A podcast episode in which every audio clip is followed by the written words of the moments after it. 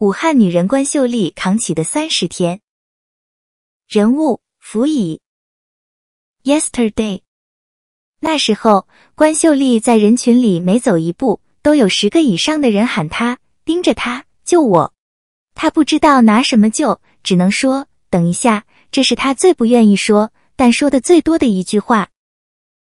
那是生与死的交界处。关秀丽知道，她有可能在裁决生死，让谁进门，让谁吃饭，让谁活下去，是每一个医护都要面临的拷问和抉择。他只能做到相对公平，测量饱和度，看心电监护，把稀缺的资源给到最需要的病人。这些病人往往也是病情最重、难以挽回的人。这是人物三月刊封面，武汉医生的第一篇报道。文罗婷，编辑淮阳，摄影尹希远。坏消息，警报声是一点点清晰起来的。最初只是听到了一个词“白肺”，一两个零星的病例互不关联，似乎说明不了什么问题。二零一九年十二月下旬，武汉红十字会医院急诊科护士长关秀丽依然在筹划自己的新年旅行。红会医院位于汉口的香港路上，离汉口火车站两公里，离华南海鲜市场也是两公里，还是幺二零幺幺零定点医院。三教九流聚集之地，正因为这样，急诊科医护们个个身经百战。他们接过枪伤的、刀伤的、车祸的、心梗的，甚至被雷劈中的病人，遇到过急诊室劫持事件，常年与流浪汉打交道。冬春季节接诊很多呼吸道患者，夏秋季节则收到更多不爱喝水的结石病人。关秀丽今年四十一岁，工龄二十二年。是这个科室里最资深的员工之一，她个头挺高，马尾扎得紧紧的，说话爽利，带点黄皮口音。每天早晨七点离开家，走十五分钟到医院，穿过门诊长长的走廊，道路尽头就是急诊科。十二张床，二十八位同事，急救室门上绿色的大字，留观室里天蓝色的帘子，是他十八岁之后最熟悉的世界。按照计划，大年初一值完最后一个班，关秀丽和丈夫、儿子将飞到新加坡过新年，这也是她第一次出国。儿子马上就要上初三，她想抓住最后的机会，给孩子一个轻松的假期，也很早就从医院拿回了上交的护照，看起了机票。侄子在新加坡工作，会为他们安排好旅程的一切。但很快，第一声警报响起。十二月三十日夜里，红会医院神经内科的医生刘文在科室群里发了两条信息：刚刚二医院后湖院区确诊一例冠状感染性病毒肺炎，也许华南周边会隔离。洗手、口罩、手套，SARS 已基本确定，护士妹妹们别出去晃了。截图很快被传了出去。看到刘文微信截图的第一刻。关秀丽就知道这大概率是真的。她熟悉这位同事刘文，为人低调，极少发言，几乎没在医院大群里说过一句话，但相当老实靠谱。第二天，关秀丽就让急诊科所有人戴了双层口罩。她知道新加坡去不成了。之后的日子里，警报声越来越刺耳。关秀丽记得那神秘的白肺，过了两天。我们这儿也有了，再过两天，哎呀，怎么又有了？再过两天，我们自己的医务人员也感染了。急诊科从以前的每天不到一百个号，到一天两三百，全是看同一种病。最开始还按照华南海鲜市场接触史排查，后来发现根本不对，有的人没有接触史，一样病情很重；还有的人本来跟海鲜市场有关系，怕受歧视，会隐瞒病史。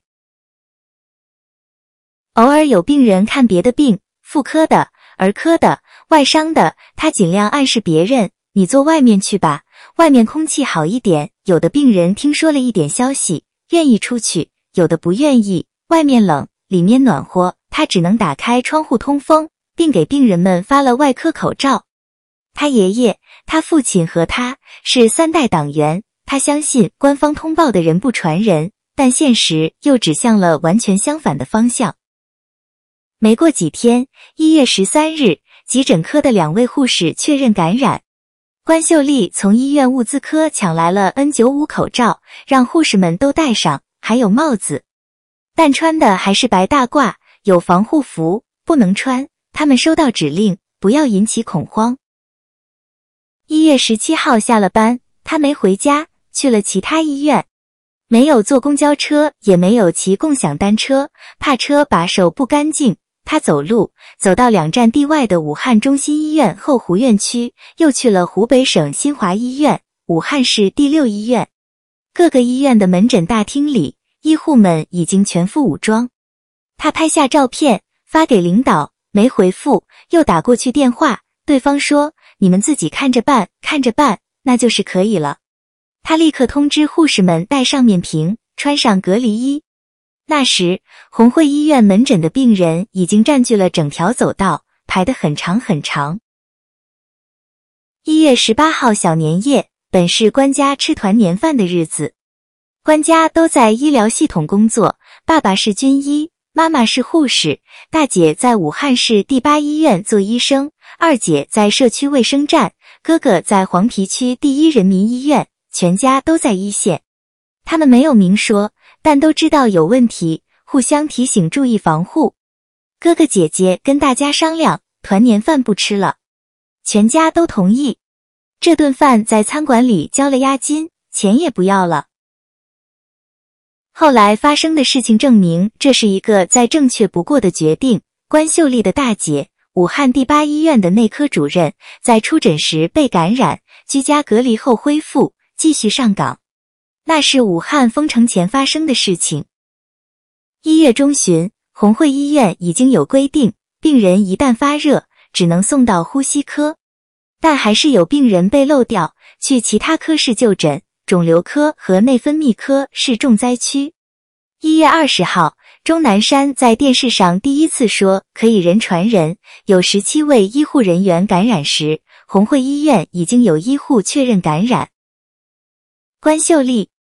核爆现场，人传人带来的恐慌像一颗炸弹，投入这座春节前的大城。指令先是秘而不宣，之后则接二连三，过于突然。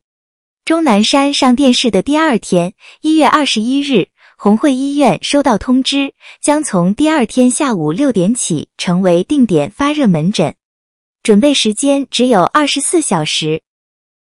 指定了一批定点发热门诊。就意味着武汉另外几十家医院的发热门诊都不开放了，病人将高度集中。一个严峻的事实是，最早一批被列为定点发热门诊的医院，如肺科医院、汉口医院、红会医院，都是二级医院，不管是人员、物资还是管理，都难以在一夜之间有序应对突然暴涨的就诊人群。汉口医院急诊科主任胡红平无法忘记开诊第一天，他走到门诊大厅时的所见：临时改建的空旷大厅已经挤了上千人，下不去脚。第一个念头是，万一发生纠纷，后果不堪设想。他马上给保卫科打电话，让他们立刻派保安，但根本找不到人。肺科医院发热门诊的护士长王杰记得，所有病人都陷入了恐慌，不管新冠非新冠。全部涌进门诊，造成了更严重的交叉感染。红会医院无疑是最惨烈的医院之一，门诊开放首日门诊量一千七百人，最高峰时两千四百人，接诊量甚至达到同批医院的两倍，比协和、同济还多。关秀丽和她的同事们至今也搞不清楚原因，也许是因为离华南海鲜市场最近，也许是因为他们承接了协和转来的病人，也许是因为红会医院一直以不拒绝病人著称，幺二零会优先把病人送到这里。还有人认为是消息在传播时出了问题，让病人们认为红会是唯一一间开放门诊的医院。关秀丽的丈夫是湖北电视台的一位记者，他在一篇文章里记录了一月二十一日的红会医院因大规模病人的涌入而上了微博热搜。睡在过道的、躺在走廊的、哭的、吼的、闹的、下跪的病人，情绪失控的家属们让整个医院场面失控。按照诊治流程，轻症病人去看发热门诊，重症和危重症病人则送到急诊科。一两千人困在一个小院子里，要看病，要用药。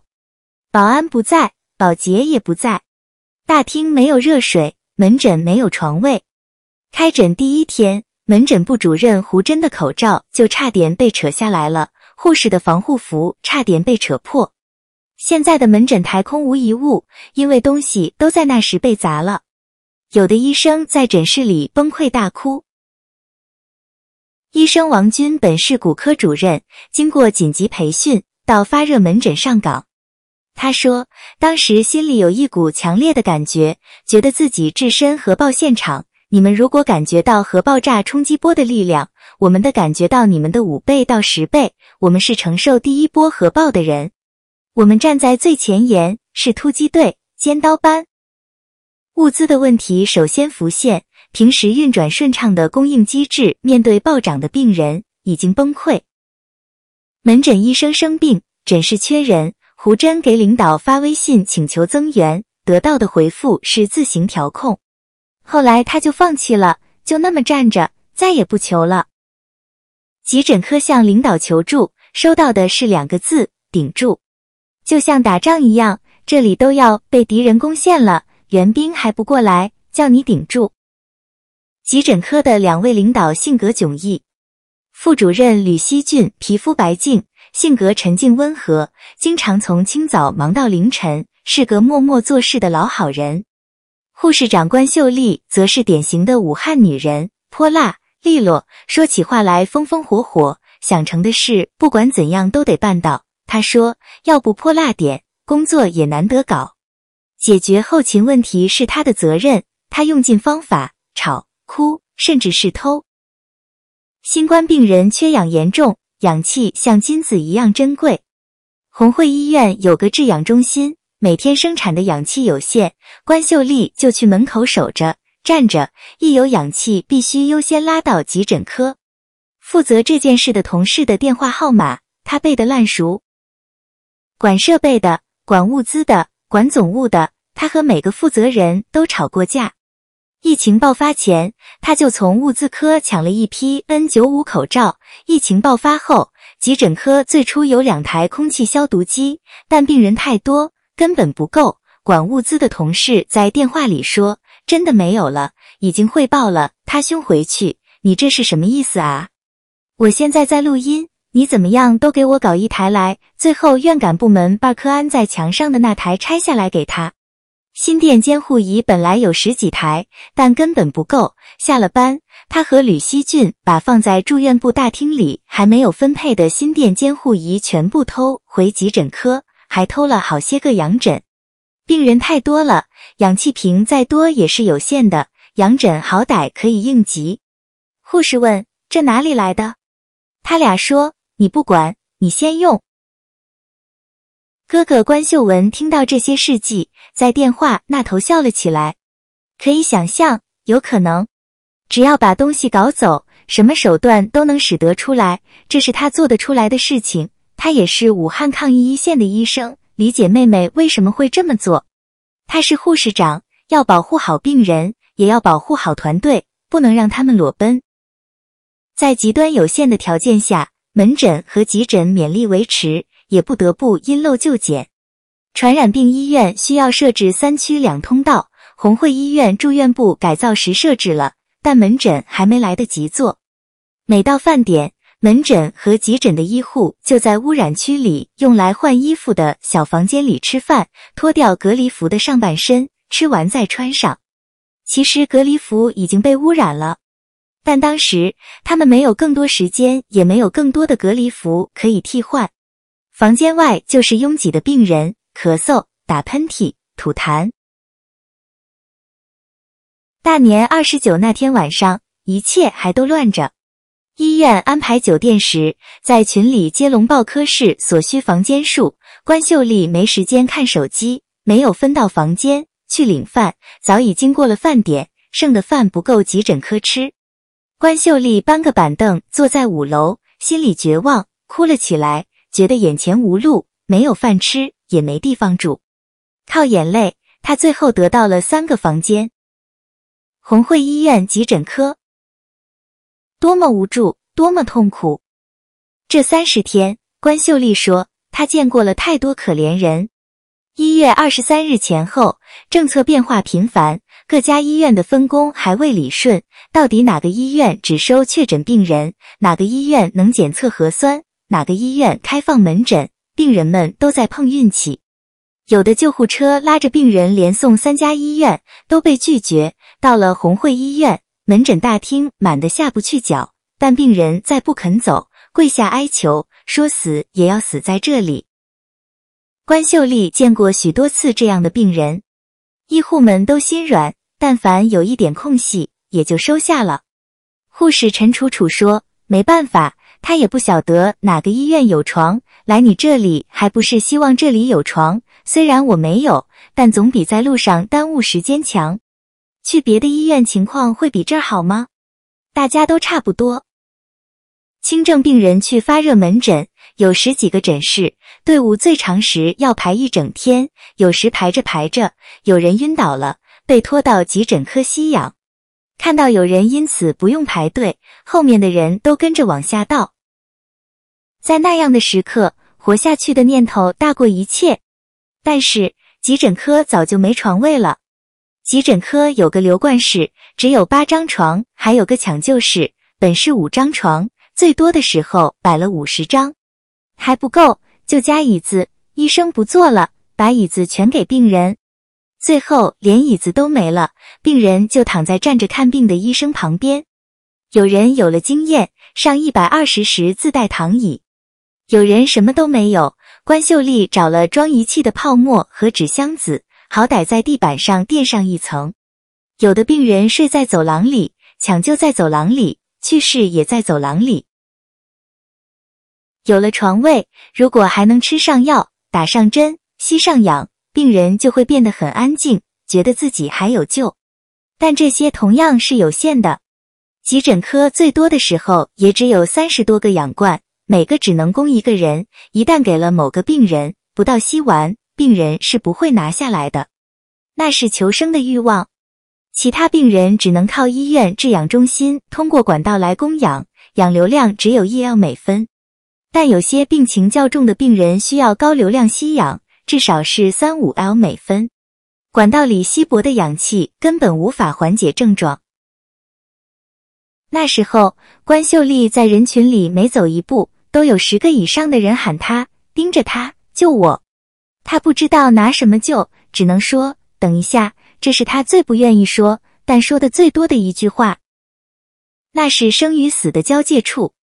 关秀丽知道，他有可能在裁决生死，让谁进门，让谁吃饭，让谁活下去，是每一个医护都要面临的拷问和抉择。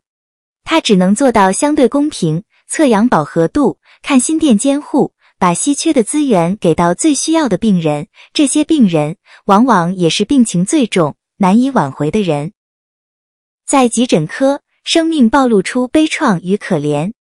关秀丽说：“每个病人的要求都很简单，能躺在那儿，针打完了养息着，有监护仪监着，就不会找你了呀。有些病人病得蛮重，我们也无能为力了，但最起码你给他针打上去，养息上去，监护仪上上去，他觉得很安全。那段时间也许是少见的。”患者全身心依赖和信任医护人员的时刻。武汉一直实行双评议制度，患者可以对医护人员打分和投诉，分数低了，相关部门要督导，医护要反馈写材料。这时候都没了。医院准备派饭，病人会主动要。有位病人说，这是他这辈子第一次主动要饭吃。这些事让吕希俊落泪。我就觉得病人是多么好啊！真的，那时候病人非常宽容。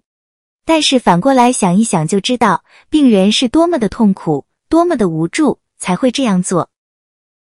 陈楚楚在红会医院急诊科当了十年护士，讲到成为定点发热门诊后第一次上班，眼泪开始大滴大滴往外掉。那是他第一次，一个班大概七八个小时。死了三四个病人。门诊部主任胡真站在门诊大厅导诊，看到半个小时里有三个病人去世。陈楚楚说：“这么高的死亡率，就代表我们没有足够的医护人员对他们做处理、做抢救，没能救回病人，是急诊科医护们最心碎的事情。”平时，一个病人在心脏骤停后，要有两个医生、三个护士组成的团队一起抢救，抢救三十分钟以上。如果是年轻人，胸按压至少两个小时，还要跟家属谈话，任何方法都试过还是不行的，才会宣告死亡。但这一次，红会医院急诊科面对的是二十八个医护加几个其他科室来支援的人。照顾一千多个病人，经过一个月的奋战，今天医护人员明白，新冠病人需要呼吸支持。最初可以用呼吸机，再不行就插管，再不行还有 ECMO。但在医院的急诊科，连气管插管都没法做，气管插管需要负压病房。如果强行做插管，喷出的体液会形成飞沫传播。陪同的家属和其他轻症病人也都面临巨大的感染风险。新冠肺炎会导致多器官衰竭，普通的抢救作用不大，但还是要做。患者的肺已经很脆弱了，实施胸部按压时，有时嘴里会吐出血来，那是极危险的传染物。做到这一步，一切就该停止了。他们眼睁睁看到病人情况急转直下，在没有太多干预的状况下去世。关秀丽见过一位父亲住进了急诊科抢救室，赶女儿走，说放弃他算了，不要再治了。女儿进不到抢救室，站在远远一个门边，对父亲喊：“别放弃，他还有一位朋友的朋友在美国回不来，父亲在红会医院去世。”关秀丽给那位父亲送过几次饭，又在他去世后领了遗物。他看到他随身带着的有远在美国的女儿和女儿两个宝宝的照片。最初几天在忙乱中，有的遗体放了大半天才有人来收。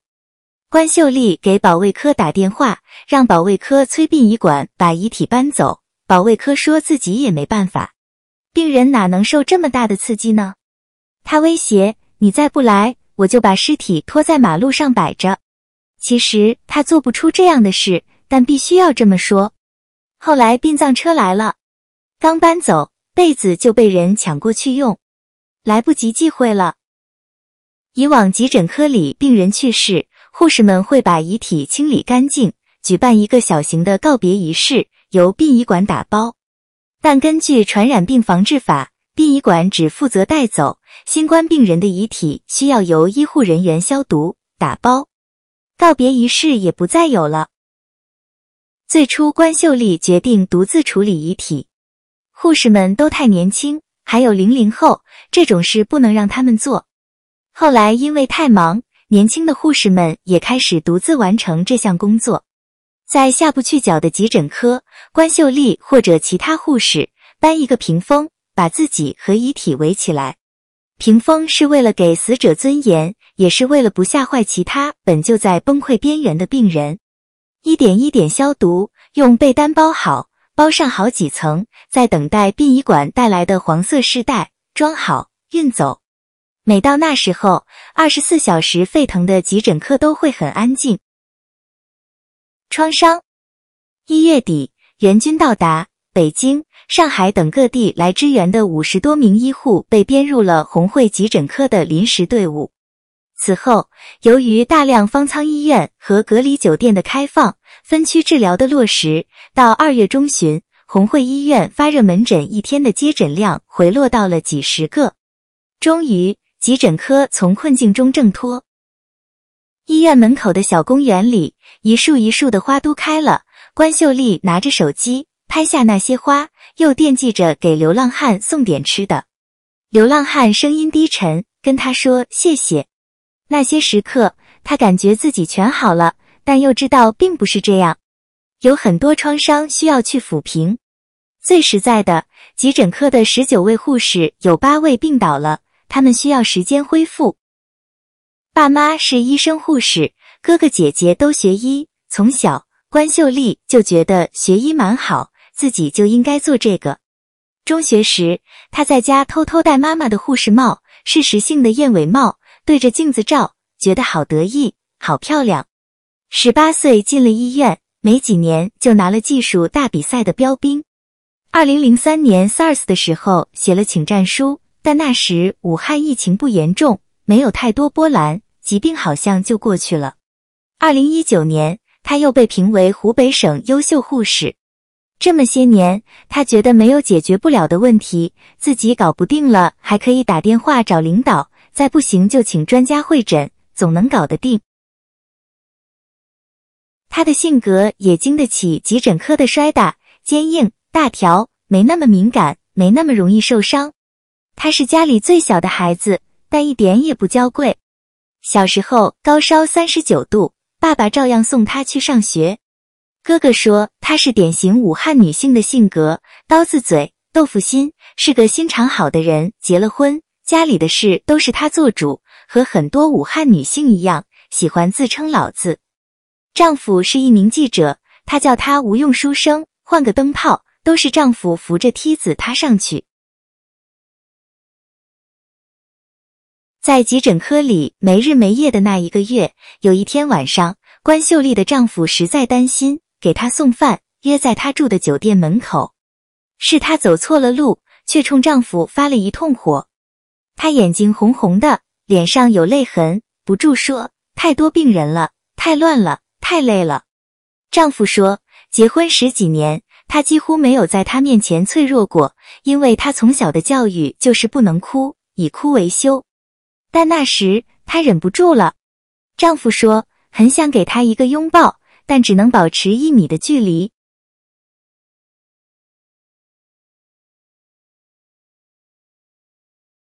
那种总能搞得定的感觉被打破了。在急诊科二十二年，关秀丽早就接受了那些意料之中的死亡，那些注定的、无可挽回的。她会安慰自己：“你尽力了。”但这一次的许多死亡本不该发生，可惜、难受、心痛。在医院。急诊科从不是最受重视的部门，效益也不高。但红会医院急诊科是一个骄傲的集体，他们有着相近的价值观，希望为病人提供最需要的帮助。红会医院是幺二零幺幺零定点医院，幺幺零送来的经常是乞讨的、流浪的、捡垃圾的三无人员。急诊科的医护给这些三无人员看病，还帮他们找家属，送给他们衣服。自费给他们买饭，有时候流浪汉说不想喝水，想喝可乐，他们觉得好笑，但还是会满足。陈楚楚说：“大家的想法都是一样的，你对病人还是要温暖一点。如果用那种很嫌弃的心态对他，觉得好烦好臭，上班不会很开心。你如果自己把心态转过来，他很可怜，给他买口吃的。”买口喝的也没有什么，就几块钱、十几块钱的事，自己上班也轻松一点。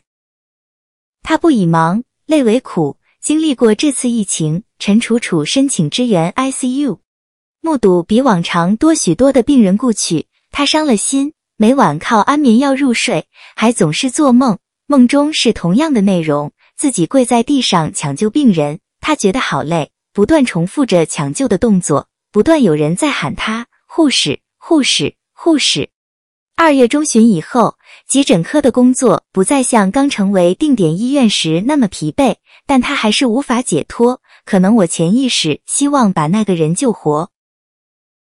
还有一位护士跟关秀丽提出辞职，一个很年轻的姑娘下了班在酒店大哭了一场，给关秀丽发微信说不干了。他没有见过那么多那么绝望无助的眼神，每一双眼睛都那么看着他，绝对不是泪，是心痛，是无能为力。关秀丽给他打电话，聊到凌晨两点半，算是说开了。隔三差五又在酒店给他们煲汤，他想要把年轻护士的情绪照顾好。急诊科副主任吕希俊与关秀丽同龄，也是四十一岁，头发已经灰白了。摘下口罩，胡子也已经很长了，一直没来得及刮。他常常莫名其妙的流眼泪，说不上原因。他说，第二批、第三批的定点发热门诊是幸运的，他们没有经历过我们的创伤。二月十七日，人物第一次见到关秀丽，她在红会医院的会议室里一坐下，就叹了一口气，我的眼泪都流干了。没有什么煽情的东西再让我流泪，不可能了。那些惨烈的场景，关秀丽再说起，语气并不惊心动魄，听来会觉得她好像没有什么特别高尚，也没有什么特别的勇气，只是不得不去做分配决定，目睹脆弱与死亡。但也是他和与他类似的武汉医护工作者扛起了这漫长的三十天。疫情过去后。你们想做点什么？关秀丽、吕希俊、陈楚楚这些在这个急诊室里度过了十多年时光的人，说出来的都差不多，就像平常那样上一天班，穿普通的白大褂，戴普通的口罩，和病人普通的交流。他不用担心来医院会死掉，我也可以给他提供相应的护理和治疗。大家就这么平平常常的，他治好了就回家。该吃吃，该喝喝，我该下班就下班。我想过一天这样的生活。Scan with